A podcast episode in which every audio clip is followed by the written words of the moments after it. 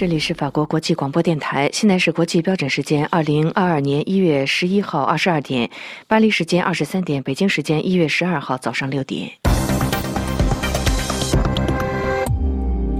首先播送新闻提要。天津奥密克戎扩散，北京是否封城？冬奥组委会称目前没有必要。瑞典以疫情为由，不派官方代表团出席北京冬奥。法国单日新增确诊再创新高。美国新冠感染人数突破六千万。世卫专家指，Delta 控不存在。病毒不断变异，世银预估二零二二年经济增长百分之四点一。法兰西银行经济展望预期，法国经济在疫情下表现良好。马克龙赞扬媒体在新冠危机中发挥作用。欧盟谴责朝鲜发射导弹，称继续严格执行制裁。台湾宣布释出十亿美元信贷支持立陶宛发展贸易。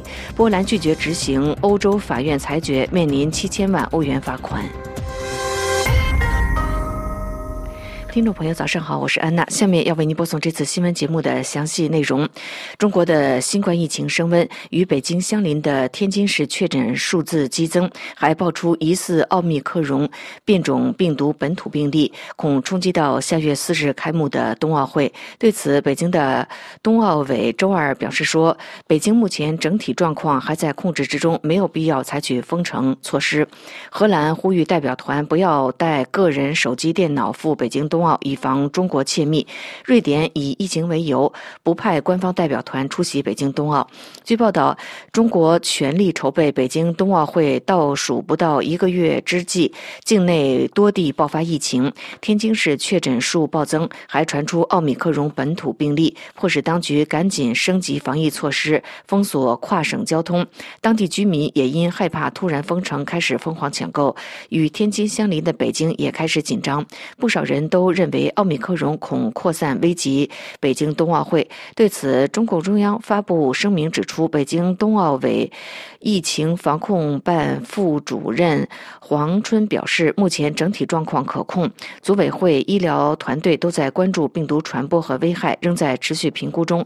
除非发挥大规模聚集性疫情，才可能调整赛程。目前没有调整防疫政策封城的想法，但是会根据疫情变化调整。形式。另外，遭多国外交抵制的北京冬奥会将在二月初举行。荷兰媒体在周二报道说，荷兰的奥委会建议选手赴北京参赛期间不要带手机、笔记本电脑进入中国，避免遭中国窃密。据路透社援引荷兰媒体报道说，荷兰奥委会对即将参加北京冬奥的荷兰选手和工作人员提出了这项紧急的呼吁。他们表示，这几年网络安全愈加重要。中国完全封闭其网络，这让此事成为一定的特定的案例。荷兰至少派出三十名选手参加北京冬奥。参加北京冬奥的荷兰代表团的选手和职员都将配发未用过的新的通讯设备，来保护他们的个人资料。另外，瑞典政府在周二宣布，鉴于新冠疫情蔓延，瑞典将不派官方代表团出席二零二二北京冬奥会。欧美的奥密克戎变种病毒继续快速的传播，法国单日新增确诊三十六万八千例，再创新高。法国的卫生部在周二晚间通报，法国二十四小时新增确诊三十六万八千一百四十九例，再次刷新疫情爆发以来的单日新增确诊最高纪录。此前单日确诊最高的是一月五号三十三万两千两百五十二例。法国卫生部长韦兰表示，目前毫无疑问是最困难的。阶段，面对严峻疫情，法国右翼占多数的参议院周二起审议疫苗通行证法案。法国政府希望以疫苗通行证取代现行的健康通行证，进入餐饮以及文娱等公共场所需要出示完全接种疫苗的证明。而英国的单日新增确诊也超过十二万例。美国感染新冠病毒住院人数在周二也是创了新高，达到十四万六千人。美国疾控中心。最新数据显示，重症患者人数达到了两万四千例。另外，世界卫生组织在周二表示，未来两个月之内，超过半数的欧洲人口可能都会感染新冠奥密克戎变种病毒，但是还不能将它视为是流感式的地方性的疾病。法兰西银行在周二公布经济展望，预期法国经济在奥密克戎新冠疫情之下表现将良好。而世界银行发布全球经济展望称，由于新冠变种病毒不断扩散，加上通货膨胀、债务和不平等情况加增。加剧经济的不确定性，预估全球经济将显著放缓，从二零二一年的百分之五点五下降到今年的百分之四点一。为了支持遭北京报复的立陶宛企业，台湾在周二宣布释出十亿美元信贷，以支持立陶宛发展贸易。详细情况，请听安德烈介绍。立陶宛因为批准台湾十一月份在首都维尔纽斯设立驻立陶宛台湾代表处。引发北京愤怒。这一以台湾命名的代表处被视为相当于事实上的台湾驻立陶宛外交机构。此前，担心引发多米诺骨牌效应的北京当局竭力阻挠。中国外交部发言人赵立坚批评立陶宛让台湾设立代表处是损害中国主权，称由此产生的一切后果由立方负责。在北京方面的威胁宣告无效后。中方将中国与立陶宛的外交关系降为代办等级。鉴于外交环境恶劣，为安全计，立陶宛于十二月初紧急召回在北京的外交人员，其驻华外交机构将暂时远程运作。中国方面同时采取措施限制与立陶宛的贸易。立陶宛企业负责人与外交官员表示，中国海关自十二月一日起已将立陶宛从来源国列表删除，导致立陶宛货物滞留在中国港口无法通关。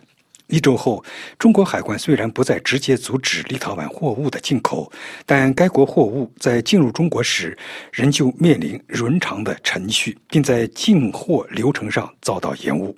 上周，台湾方面宣布推出两亿美元基金，用以在立陶宛投资。台湾国家发展委员会主任委员龚明鑫表示，这些资金将用于任何能够有利于台湾和立陶宛之间工业发展的项目。他还强调，台湾将尽最大努力支持受到北京争端影响的立陶宛企业。在与立陶宛经济与创新部长阿尔莫奈特举行的联合新闻发布会上。龚明鑫表示，这些资金将主要用于半导体、激光和卫星领域。阿尔莫奈特则表示，立陶宛和台湾的半导体行业专家将很快会面。他说：“我认为这将是立陶宛和台湾公司的一个巨大机会。”立陶宛计划于二零二二年在台湾开设自己的贸易办事处。美国新冠感染人数突破六千万，近五分之一美国人感染，三分之一感染者已经接种疫苗。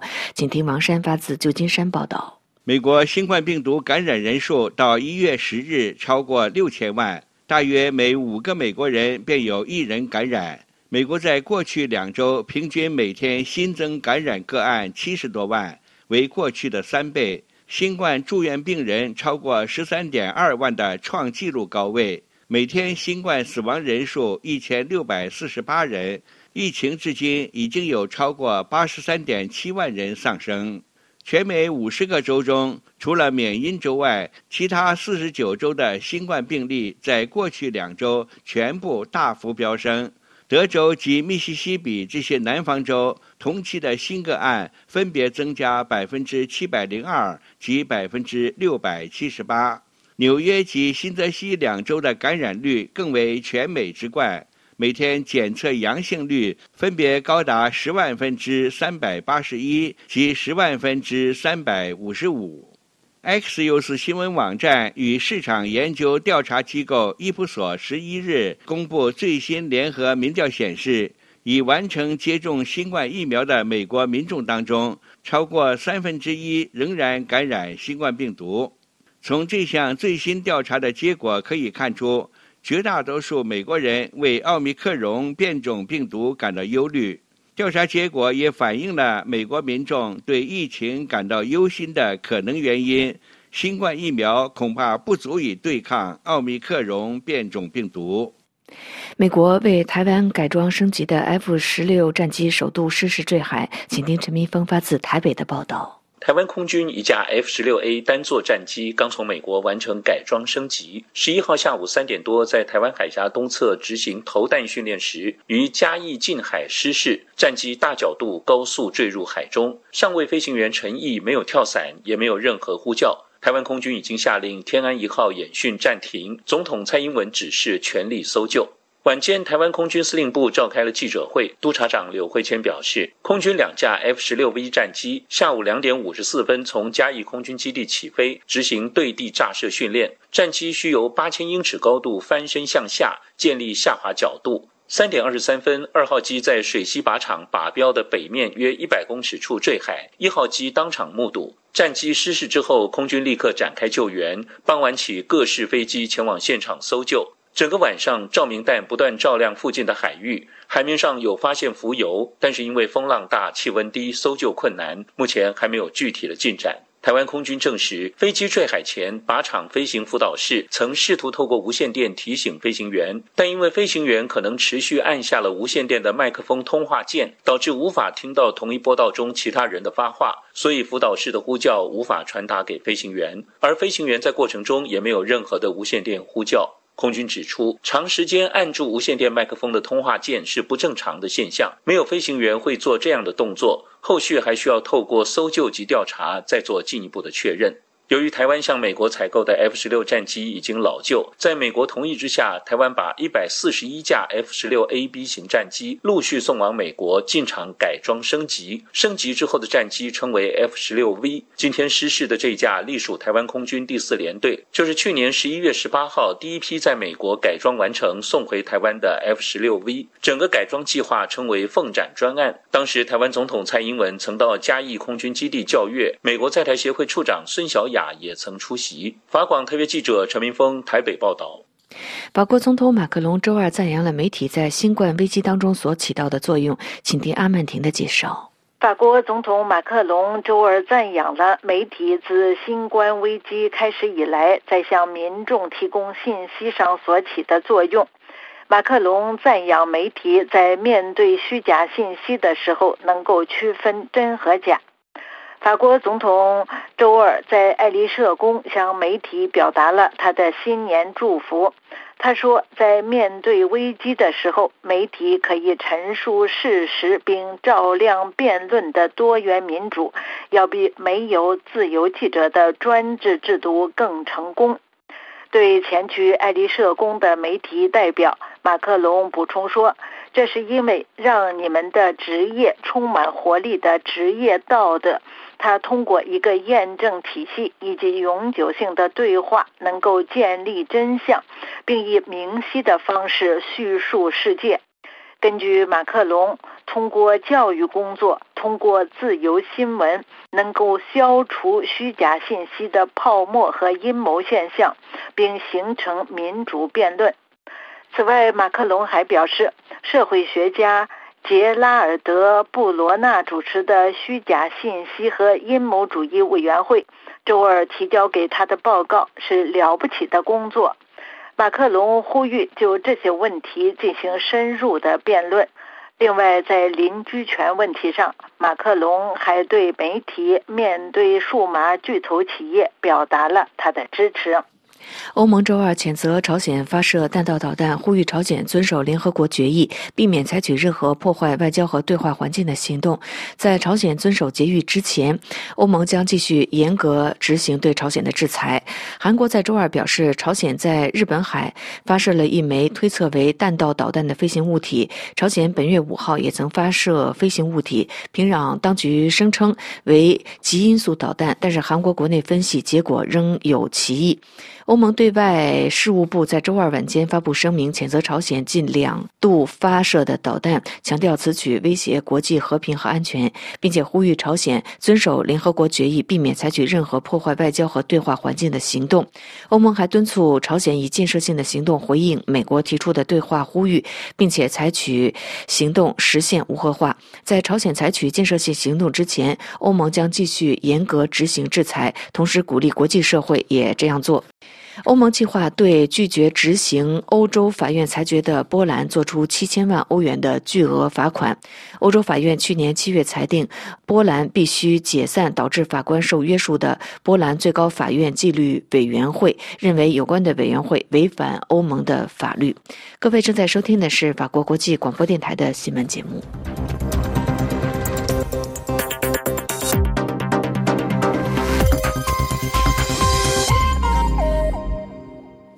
听众朋友，接下来请听由安德烈主持的要闻分析。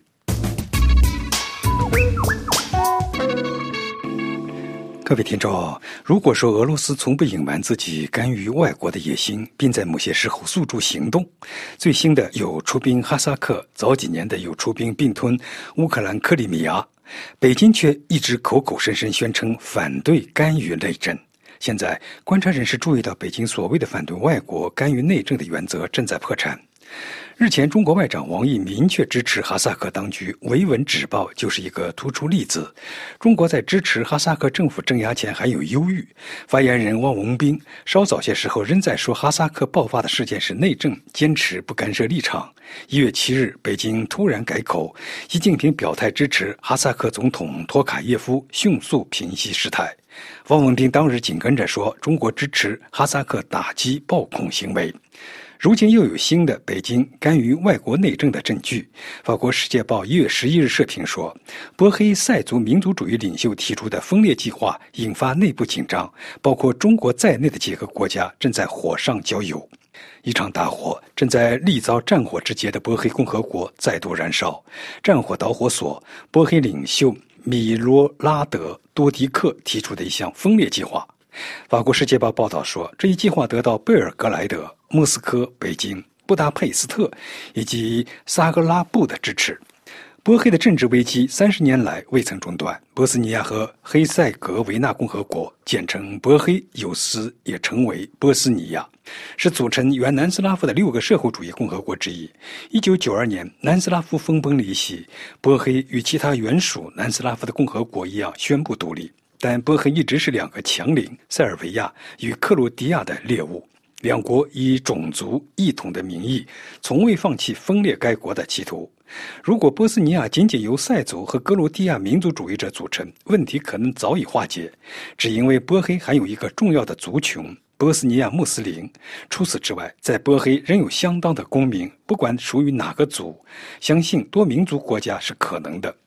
法国《世界报》发表视频指出，波斯尼亚塞族提出的计划是目前政治危机的导因。波黑主席团成员和塞族领袖，作为波黑两个政治实体之一的塞族领袖强人多迪克，于十二月十日指使巴尼亚卢卡议会通过一项将在六个月之后，即六月十日脱离波黑的计划。多尼克威胁将建立一个并行的政治实体，尤其将拥有一支独立的军队。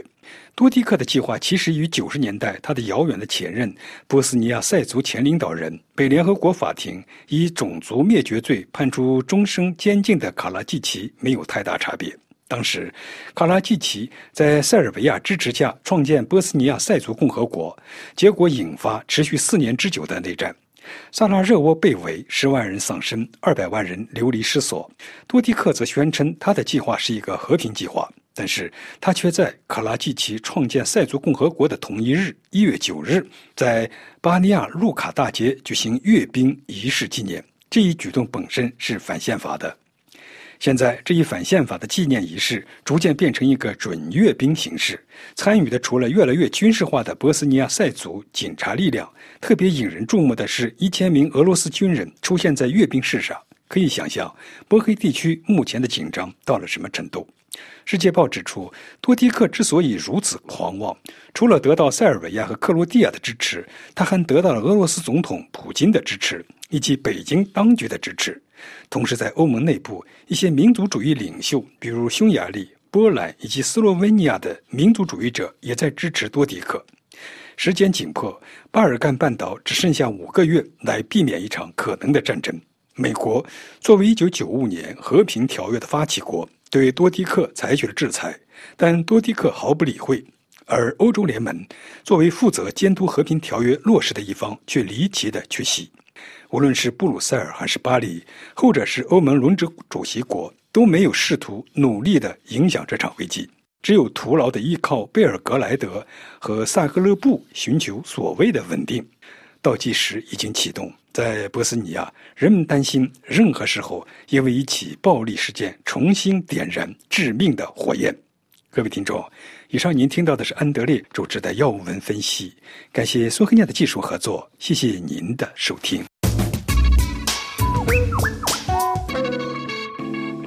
这里是法国国际广播电台，下面请听阿曼婷主持的《法国世界报》摘要。各位听众，在二零二二年北京冬奥会的比赛开始前三个星期。奥密克戎新冠变异株出现在天津和河南的安阳，来到了北京的家门口。这是法国《世界报》周二的一个内容。该报在北京的记者勒米特指出，现在是中国受到奥密克戎新冠变异株的影响了。奥密克戎有可能在去年十二月份就出现在天津这个离北京只有一百三十公里的、拥有一千四百万人口的城市了。天津的第一个奥密克戎病例是十二月十三号检测出来的，这是一名在此之前四天从波兰到中国的旅行者，这是一个检测结果呈阳性但没有症状的人。当时这名阳性感染者还在隔离期间。随后一月九号星期天出现了令人担忧的病例。这一天和波兰境外输入病例似乎并没有关系的其他两个奥密克戎病例被检测出来了，分别是一名十岁的女学生和一名二十九岁的在学校工作的员工。与此同时，包括一名学生在内的至少两名携带奥密克戎的人从天津到了五百公里以外的有五百万人口的河南省安阳市。这些是奥密克戎本土传播的首批病例。中国政府周二表示，天津新增十个病例，河南新增八十七个病例。天津和安阳都从周日就开始对全部人口进行检测。北京当局的清零政策要求人口超过五百万的城市要在三天的时间内完成第一轮检测，要求小城市要在两天的时间内完成检测，并且在接下来的几天时间内还要再进行两次全员检测。法国《世界报》在华记者指出，天津的情况是比较特殊的，因为天津距离北京很近，从天津到北京乘高铁大约只用三十分钟的时间。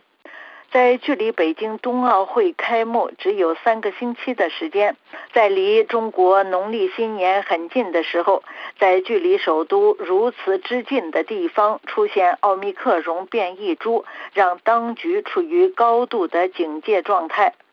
从星期天开始，北京当局就开始在社区、学校和企业里寻找那些自十二月九号以来曾经到过天津或者与来自天津的人有过接触的人。对那些在十二月二十三号之后到过天津的人，则要求他们不要出家门。在天津，有七点五万多人被隔离。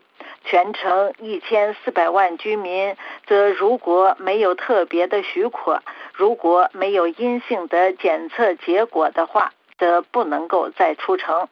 现在几乎是不可能再预定从天津到北京的火车票了。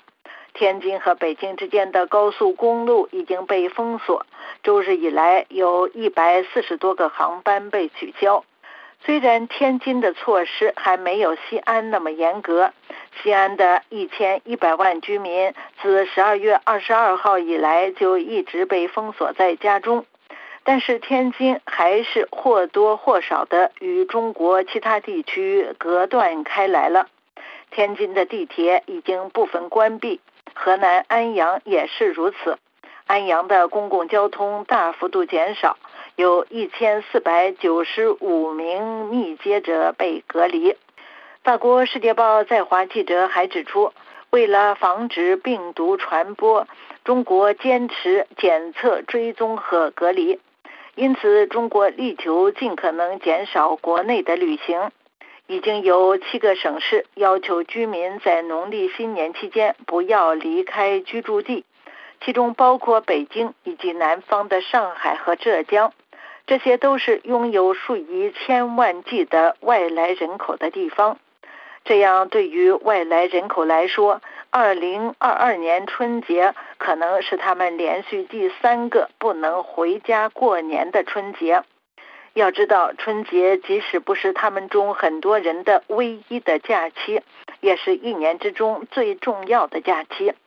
中国的新冠清零政策是否适用于奥密克戎变异株呢？当局声称是适用的。并拒绝任何与病毒共存的说法。虽然中国商界也开始抱怨这一清零战略会造成的后果，但当局以及绝大多数中国专家似乎都支持这一由国家主席习近平亲自决定的政策。中国老年人的疫苗接种率相对较低，另外，中国疫苗似乎对奥密克戎也不是很有效。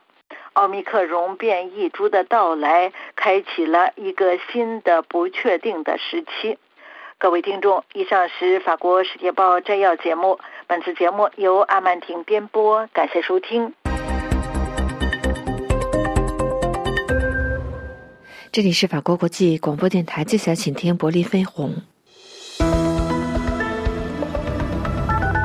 新年伊始。德国媒体关注的中国话题有哪些呢？中国与众不同的抗疫措施及其后果，始终是德国媒体关注的一个话题。对习近平的个人崇拜是媒体关注的另一个话题。德国《世界报》发现，由于中国采取。快速、严格的封城措施来抵抗新冠病毒，在中国生产的德国公司在供应链和封城等方面面临越来越多的困难。消费者很快将不得不适应更高的价格和更长的等待时间。此外，与新冠病毒相关的旅行限制和封城继续影响已经非常紧张的全球供应链。一些公司显然已经在考虑新的出路，比如寻找替代或额外的供应商。一小部分德国公司在考虑搬迁。德国编辑部网络认为，中国的清零战略现在可能会得到报复。对中国来说，最糟糕的情况出现了，即有高度传染性的奥密克戎变种病毒已经抵达中国。病毒学家们认为，奥密克戎可以推翻中国迄今为止成功的零感染战略。德国病毒学家克里斯蒂安·德罗斯滕最近将中国描述为他最关心的问题。和德罗斯滕一样，大多数国际科学家认为，面对有高度传染性的奥密克戎，清零战略注定要失败。不管隔离和封城多么严格，病毒的传播仍然无法被制止。糟糕的是，根据初步数据，中国已获批准的国药集团和科兴生物的灭活疫苗对奥密克戎不能提供足够的保护。由于疫情爆发以来，中国的感染人数极少，中国的天然免疫力远低于其他国家。在十四亿人口的中国，只有刚刚超过十万人感染了这种病毒。在过去的几天里，已经有迹象表明，中国的清零战略已达到极限。中国西北大都市西安已被完全封锁两周以上。世界上大部分地区都对中国的极尽防疫措施感到惊讶。但中国的特殊道路远比媒体报道所描绘的要理性，在道德上要复杂得多。在受儒家文化熏陶的中国，防疫措施普遍享有强大的民众支持。到目前为止，这些防疫措施效果出奇的好。避免了一些病毒会带来的死亡，而且中国的经济复苏也比许多其他国家更快。但奥密克戎可能会推倒中国的清零战略。就对习近平的个人崇拜，德国商报写道：“在许多中国人的心目中，毛泽东仍然是中国最杰出的领导人。在中国，到处可以见到这位中华人民共和国创始人的画像。中国国家和党的领导人习近平，如果能够如愿以偿，那么他的画像也会越来越多地挂在出租车里和客厅里。他越来越多地让人联想到毛泽东。”中国官媒几乎每天都在头版刊登有关习近平出访的消息或习近平的话语。习近平思想自2018年以来已经成为中国宪法的一部分，但压制任何对领导人的批评，让权力进一步集中，都会使该政权。更容易犯错误。日益增长的对习近平的个人崇拜，对中国乃至世界都是个危险。这是柏林丹兰法国国际广播电台中文部柏林飞鸿专栏节目。这里是法国国际广播电台，下面请听专题节目。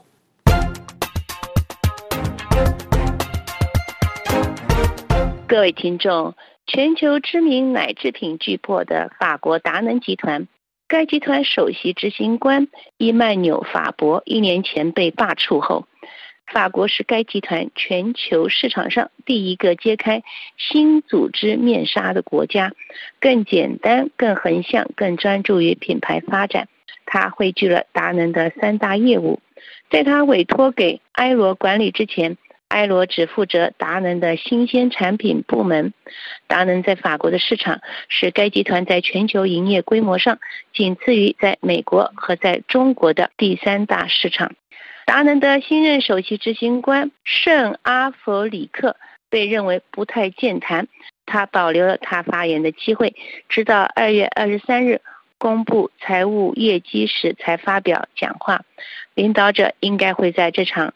合中公布他的策略路线，然后在三月八日向投资者提供更详细的指示。与此同时，法博三月份下台后维持的集团重组进展顺利，新的团队已经到位。法国市场是达能集团营业规模上仅次于美国、中国的第三大市场，营业额将近二十亿欧元，率先揭晓了下一种经营模式。在此之前，埃罗负责但能在法国的唯一的新鲜产品部门，他担任了为这一场合设立的综合管理部门负责人，将集团的三项业务——超新鲜、专业营养和水，这是迄今为止单独运行的项目。该组织想要的是横向、简单和更敏捷的发展。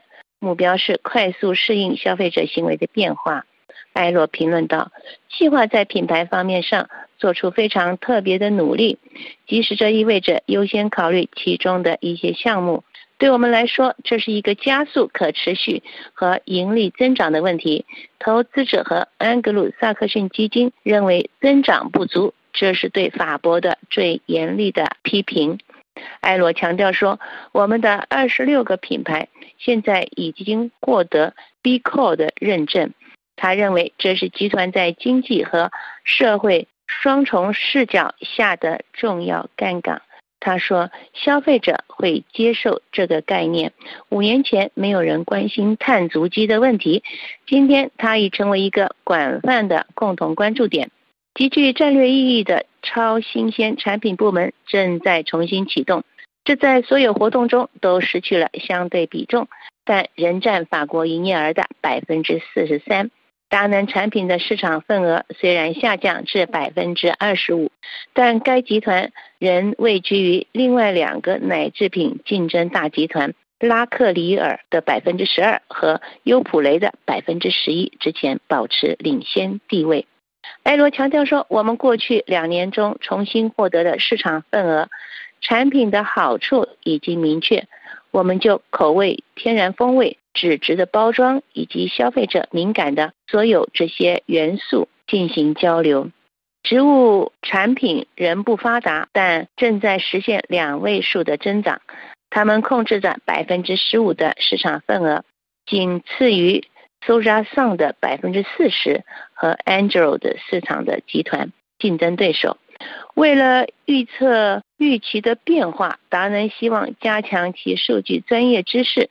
我们将通过分销渠道拥有专业的销售队伍，他们会更多的去超市经理，这样保证。毫无疑问的，品牌发布会更少，资源会更集中。一些部门从超新鲜开始，仍然需要多样性的创新。在手术的优惠做法上。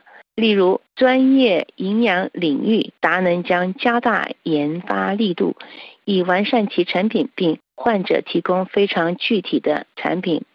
化疗会影响癌症患者的口味，我们的科学家正在寻找更可口的配方。艾罗这样解释道。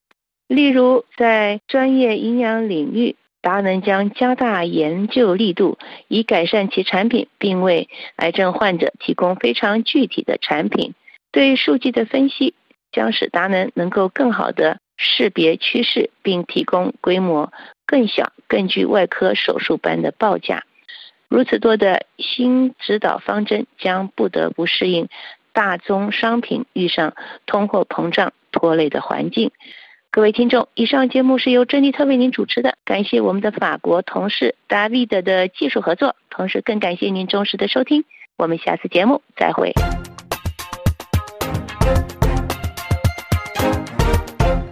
这里是法国国际广播电台，听众朋友，明天专题节目时间要为您安排播出《今日经济》，欢迎收听。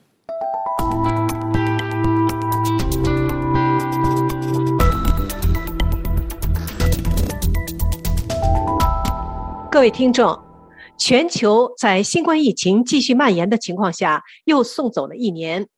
在刚刚过去的二零二一年，全球各地发生了许多改变世界局势的大小事件。从美国新总统就职到美军撤离阿富汗，塔利班重掌政权；从多国爆发武装政变到乌克兰危机；从中美紧张关系继续升级到中国战机加紧扰台，纷纷显示着过去的一年危机四伏。在中国，整个局势也不尽如人意。面对疫情采取的严格清零政策，并未能实现保存一片净土的意愿。感染病例层出不穷，病毒源头扑朔迷离。中共迎来建党百年之际，推出不同寻常的历史决议，却难掩党内不平静的态势。在香港实施全面管控，迫使十万港人远走他乡；对台则不断加大军事威胁。如何评判二零二一年的中国局势？纽约市立大学研究生中心政治学教授夏明先生向我们表述了他的看法。夏教授您好，你好，各位听众朋友好。首先，请谈谈您对中国面对新冠疫情推行的清零政策的看法。对我们看到中国新冠疫情的一系列的防疫的政策了，不仅是要看到中国了，在全球大危机的大背景下。而且是全球多种危机的大背景下发生的，所以我觉得呢，就说它的这个整个处理必须呢要有科学、人道，当然也要有现实的目标，要依靠法治的原则。它必须平衡许多的关系，就是长期的利益和短期的利益，中国的个人和社会社区的这种利益，呃，还有政治的考量、经济的考量、跟国内的关系、跟国际国外的关系等等。所以呢，就说这是一个非常复杂的这么一个问题。而且我们知道，这种到底是天灾还是人祸？即使是一种自然灾害，一种全部的天灾，往往呢都掺杂着各种人祸的过程。那么多大的情况下，中国的这个新冠的疫情呢，最后呢会从有天灾人祸的混合体，最后变成一个人道主义的灾难呢？当然，这是需要大家去考虑的。我提出这个问题，是因为两年以前我们知道武汉爆发了这种危机以后。武汉的不人道的东西呢，被记录出来，包括方方日记。今天呢，我们又看到《华商报》的前记者江雪又发表了一篇《我的封城十日志》了。我们可以看到这种人道主义的灾难呢，在继续的发生。我记得江雪他在日记里面讲了这么一句话，他说：“当政府提出我们要不惜一切代价做这个做那个的时候，我要问一下，我们到底是我们，还是必须被付出的代价？”这里边你可以看到，当然国家跟社会的关系，国家的权力、力量的力。跟个人的这个权利、这个利益的利了，他们之间怎么样形成平衡呢？是呃非常重要。现在可以说，中国的清零政策，它的问题，有人认为这是一个掩耳盗铃，清零的零，嗯，显然呢是有一点呃虚假的，而且是用政治来指导，把这个防病防疫的治病救人的方针呢，把它在国家和集体的名义下变成了去杀人了，或者把病呢要给堵住了，其实呢没有挽救人了。所以我们可以看到，以灾难呢已经出现了。所以我觉得这种乌托邦主义的这种狂热的极端思维呢，最后把一个天灾人祸的东西呢变成完全的政科和人祸了。那我觉得这是一个值得思考的。还有一个，我们看到，就中国呢，它现在呢进入的一种战争动员状态。其实我觉得它这种战争动员呢，其实在掩盖执政的一种无能。这种权力的肆意妄为了，这种暴力之衰啊，这种做法呢，是对中国长期发展、对老百姓来说呢，其实是一个重大的伤害。更重要的在于，现在有其他的科学的手段来防疫，尤其是如果中国呢最后没有达到群体的免疫的这最终的目标的话，中国的科学家也在警告，当全世界呢最后疫情消失的时候呢，中国呢可能会进入到免疫的这个泥淖去。所以，到底中国能不能最后走出抗疫呢？现在呢还拭目以待。当然了，中国会说我们的抗疫跟美国相比，我们呢好像是更好的一种选择。目前呢，我们来看呢，恐怕答案呢还没有完全出来。当然，中国跟美国呢是个两极，美国呢是完全强调社会的自治选择，中国呢完全强调国家的权力至上。两者之间呢，当然我觉得是有一个比较好的结合点，恐怕这也是反思中国的抗疫和美国的抗疫应该有的一个，就像我说的科学、人道、现实和法治的这么一种做法。中共建党百年，推出历史性决议，努力为习近平连任铺路，您如何解读此种做法？对我们看到中共的历史上有三次历史性决议了，一次毛泽东在掌权之前在延安呢做了历史性决议，为他呃未来的执政呢铺垫了道路；另外一次是邓小平出山呢，他推动了制定了一次历史呃决议，为他以后的改革开放，也就是未来的中国的四十年的经济发展呢和社会发展呢和政治上的一些有限的改革呢，也开创了可能。今天习近平呢在模仿毛泽东和邓小平的一些做法。为自己了，否定邓小平的政治改革的成果，也就是任期制了。为自己了，突破任期制，要做一个终身执政，而且不仅是要终身执政，而且要定于一尊的这种专制的做法了，开路。习近平这种做法有几个问题值得思考。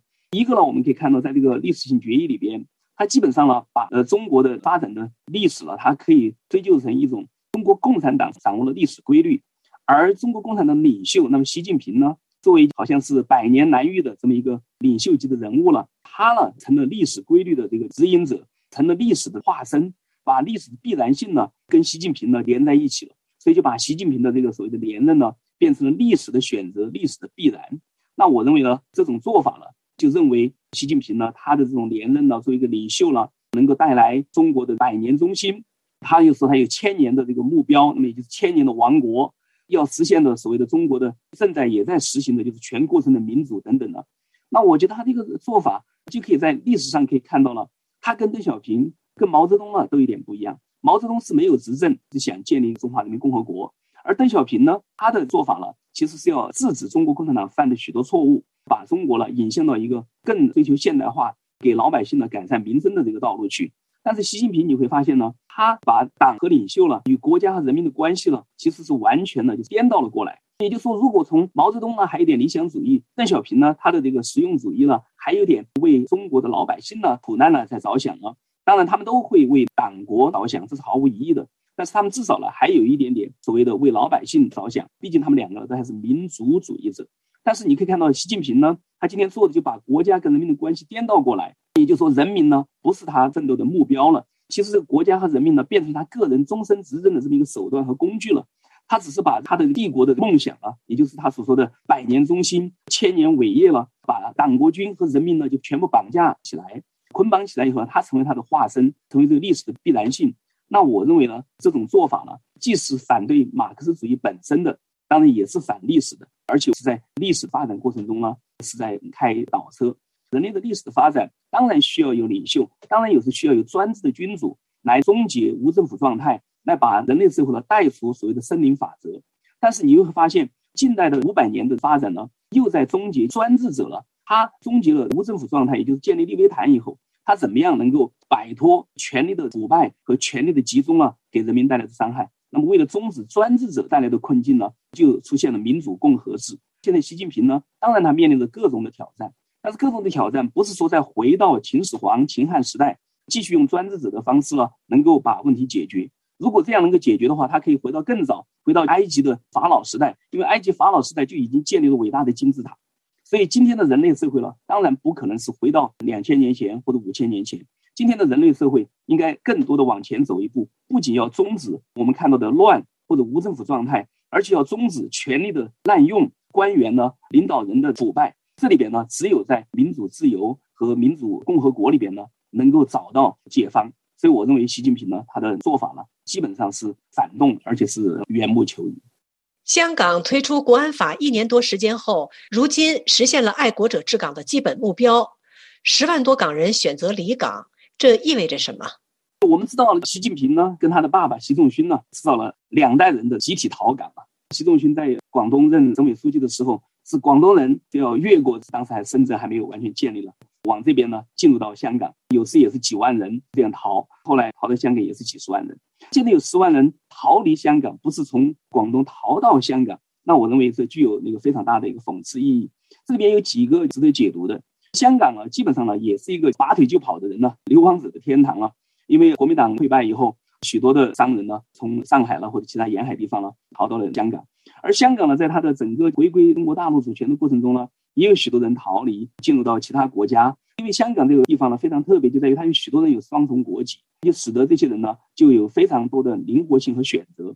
那么，我认为现在的这一波的集体逃离香港啊，当然就反映了中国的大陆的政策了，尤其是国安法的推行以后呢，让香港人呢造成了一种恐惧。因为香港人他之所以分析香港这个地方，是因为香港跟内地是有差异的。但是当国安法实行以后，中国政府呢，在言论自由、出版自由呢，就开始已经收紧，就已经废除了这些对集社自由、集会自由也在开始打压。现在结社，你看到他所谓的这个这次大选呢，投票选举只有爱国者能够参与，就把结社自由也给破坏了。所以选举自由了也基本上给破坏了。这次选举投票率呢只有百分之三十点二，也就是达不到三分之一。从二零零零年以来呢，香港呢投票率呢最低的也就是百分之四十多了。所以，从这种发展过程中，当然反映出了香港人不仅是担心了现在失去的一系列的自由，而且他们也担心呢，下面还可能香港人会失去的自由，就是司法的独立、宗教信仰的自由，甚至呢，香港的市场经济了，现在面临着北京这边的许多中资的这种国营企业的威胁了。所以，我觉得香港人逃离香港了，就意味着对所有这些基本的制度和价值观的丧失了他们的一个恐惧。对中国大陆的了治理的了，我认为是不确定。呃，当然呢，如果我们看到这种发展，香港呢本身呢其实是非常需要人才，因为香港毕竟是一个贸易转运和金融中心，所以我们看到香港的金融地位呢在全球呢经济地位也在下降。有人说香港的衰落了，拱手的把亚洲的金融中心呢送给了新加坡了。所以我觉得香港目前的这个处境呢，呃，确确实实是影响非常大的。您如何评判二零二一年中国的总体局势？对中国二零二一年的总体局势，就像我刚才讲到，它是在全球大危机和全球多重危机叠加的这个情况下呢，它的一个发展，这有中国自身的呃内在的逻辑演变的各种危机，同时呢又跟全球的危机呢形成一种交替的感染，所以我觉得中国二零二一年总体形势呢是非常的糟糕。这里边不仅就是我们看到这个灾难的发生呢。呃，往往呢，就是说有不同的灾难，比如说像地震、四川地震，它是一个局部的，可以是短时间的，可以恢复，或者其他地方还没受影响。干旱和水灾呢，可能就影响较大一些，可能会让人失去民生，因为农田呢这些可能都会被毁。今天的这个新冠疫情呢，它是全球的，它的危害性更大，它现在给经济呢已经带来了两年的重创，今年来看呢，好像呢还会继续在危机之中。所以我认为中国呢。他在过去呢，尤其是二零一五年以来，经济上的那个行走呢，都是非常的困难。习近平呢，他现在最头痛的就在于他怎么样能够把经济呢给稳定下来。所以我认为中国的总体形势，无论从执掌权力的统治者角度来看，是非常糟糕；从下面的老百姓现在民生的艰难，我相信呢也是非常糟糕。所以经济呢，我认为还是一个主要的问题。那么经济了，那个使得中国的社会和政治了，恐怕呢都会受到影响。但是呢，我想说一下了。就在悲观中呢，我觉得也应该看到希望，呃，因为我在十几十几年前呢写过一本书呢，就是中国的人大和中国的治理了，也写过一本政治微纳斯了。那么我就认为了，二零二零年以后呢，中国会有二十年的民主化的时期，因为只有中国的老百姓呢受到了刻骨铭心的伤害，只有中国的经济了经过了四十年的成长，让中国的老百姓无论在教育程度和在追求方面呢都有急剧的提高以后，当中国的经济出现一个下滑，也就是我们所说的 J curve，这个 J 在上升的时候很难推动民主化，但当这个 J 进入到平台的时候，或者往下下跌的时候，往往是民主化的最好的时机。所以我认为呢，中国的历史当然现在是一个好的方向和一个恶的方向在进行竞争，是以好的一批人在推动中国呢走向一个新的方向，而恶的一批人呢现在想把中国呢拉回一种反祖现象。所以总体局势呢，从我的角度，尤其从过去对二十年对中国的分析呢，我从来没有像现在呢觉得呢，呃，中国的发展呢，恐怕历史啊，呃，命运呢，会给中国人带来某一些升级。谢谢夏明教授，各位听众，以上是本台的公民论坛专栏节目，由刘芳采播，感谢收听。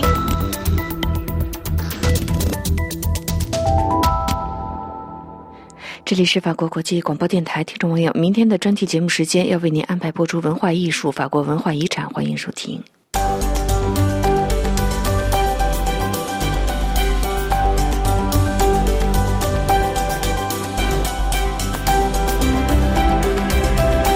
各位听友好。法国政府在学校实施的抗击疫情措施，引发教师和家长的不满情绪越来越高。他们公开呼吁在本星期四举行罢工抗议。面对这一逐步升温的情势，总理卡斯泰周一作出回应，宣布简化学校的健康规定。为了给简化措施的回应辩护，总理说：“的确。”我看到了人们在排队等待验测。我是一个父亲，我看到了正在发生的事情。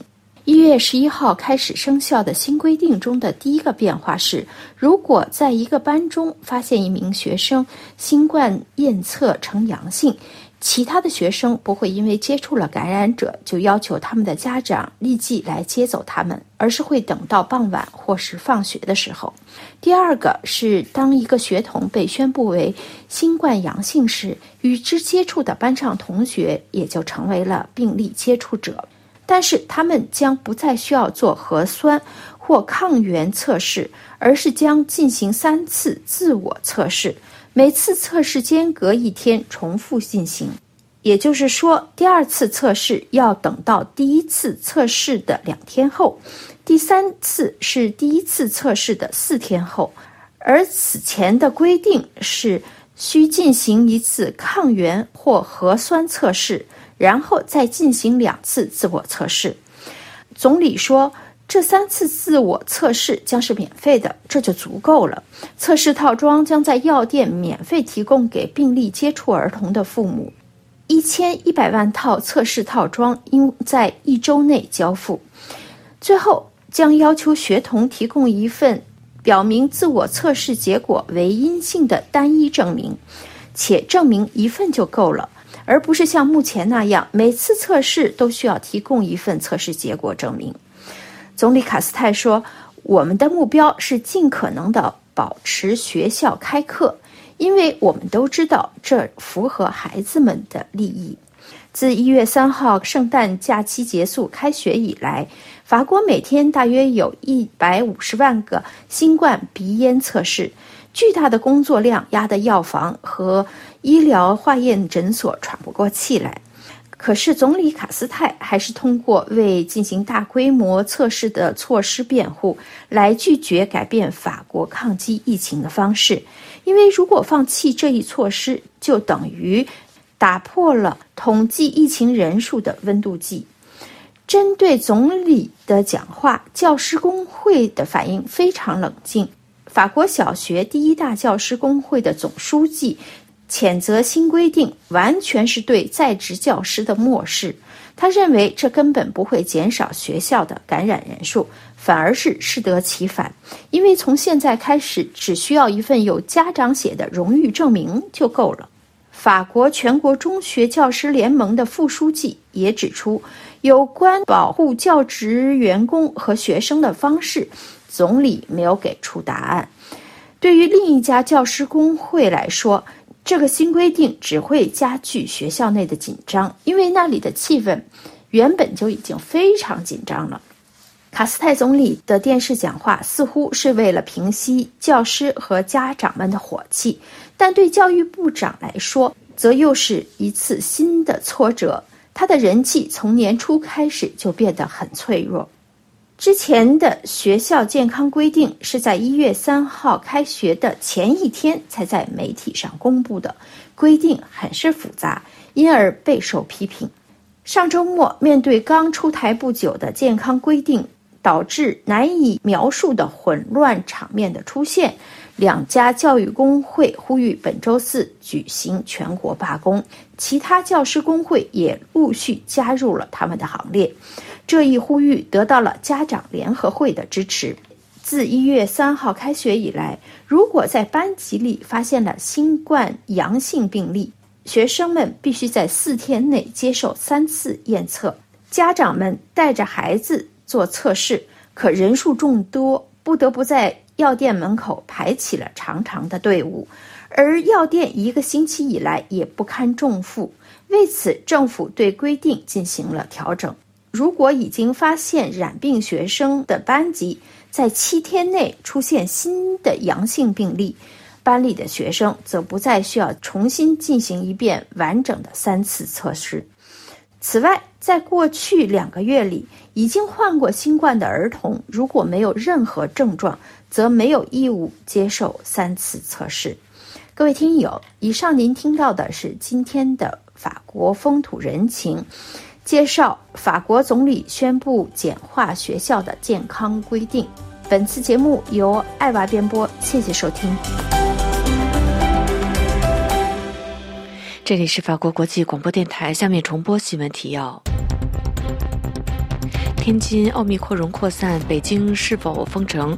冬奥组委会称目前没有必要。瑞典以疫情为由不派官方代表团出席北京冬奥。法国单日新增确诊再创新高，美国新冠感染人数突破六千万。病毒不断变异，世银预估，二零二二年经济增长百分之四点一。法兰西银行展望法国经济疫情下表现良好。马克龙赞扬媒体在新冠危机中发挥作用。欧盟谴责朝鲜发射导弹。台湾宣布释出十亿美元信贷支持立陶宛发展贸易。波兰拒绝执行欧洲法院裁决，面临七千万欧元罚款。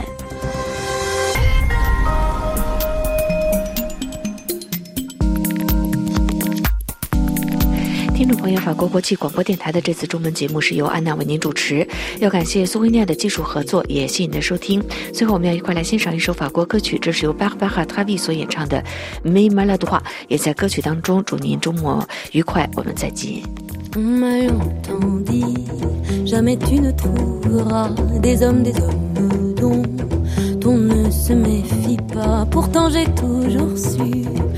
Qu'entre vous et moi, ça serait doux comme vous l'êtes vous, mais maladroit. Est-ce à cause des récits de brutes petits soldats qu'on vous dit ennemis de nos nobles combats? Pourtant j'ai toujours eu partout autour de moi des doux comme vous l'êtes vous, mais maladroit. Vous qui sortez les armes et élevez vos voix, puis baissez la garde pour pleurer avec moi. Vous qui faites de mes drames des demain, ça ira. Oh, pour ça je vous aime, sans gêne mais maladroit. Je vous aime sans gêne mais maladroit. Je vous aime sans gêne mais maladroit. Si bien sûr j'ai appris sur vos épaules le poids d'une histoire qui vous dit Ce monde est fait pour toi. Moi j'ai toujours vécu poussé par vos voix, fier de vous avoir pour frère, mais maladroit. Vous qui sortez les armes et élevez vos voix, puis baissez la garde pour pleurer avec moi. Vous qui faites de mes drames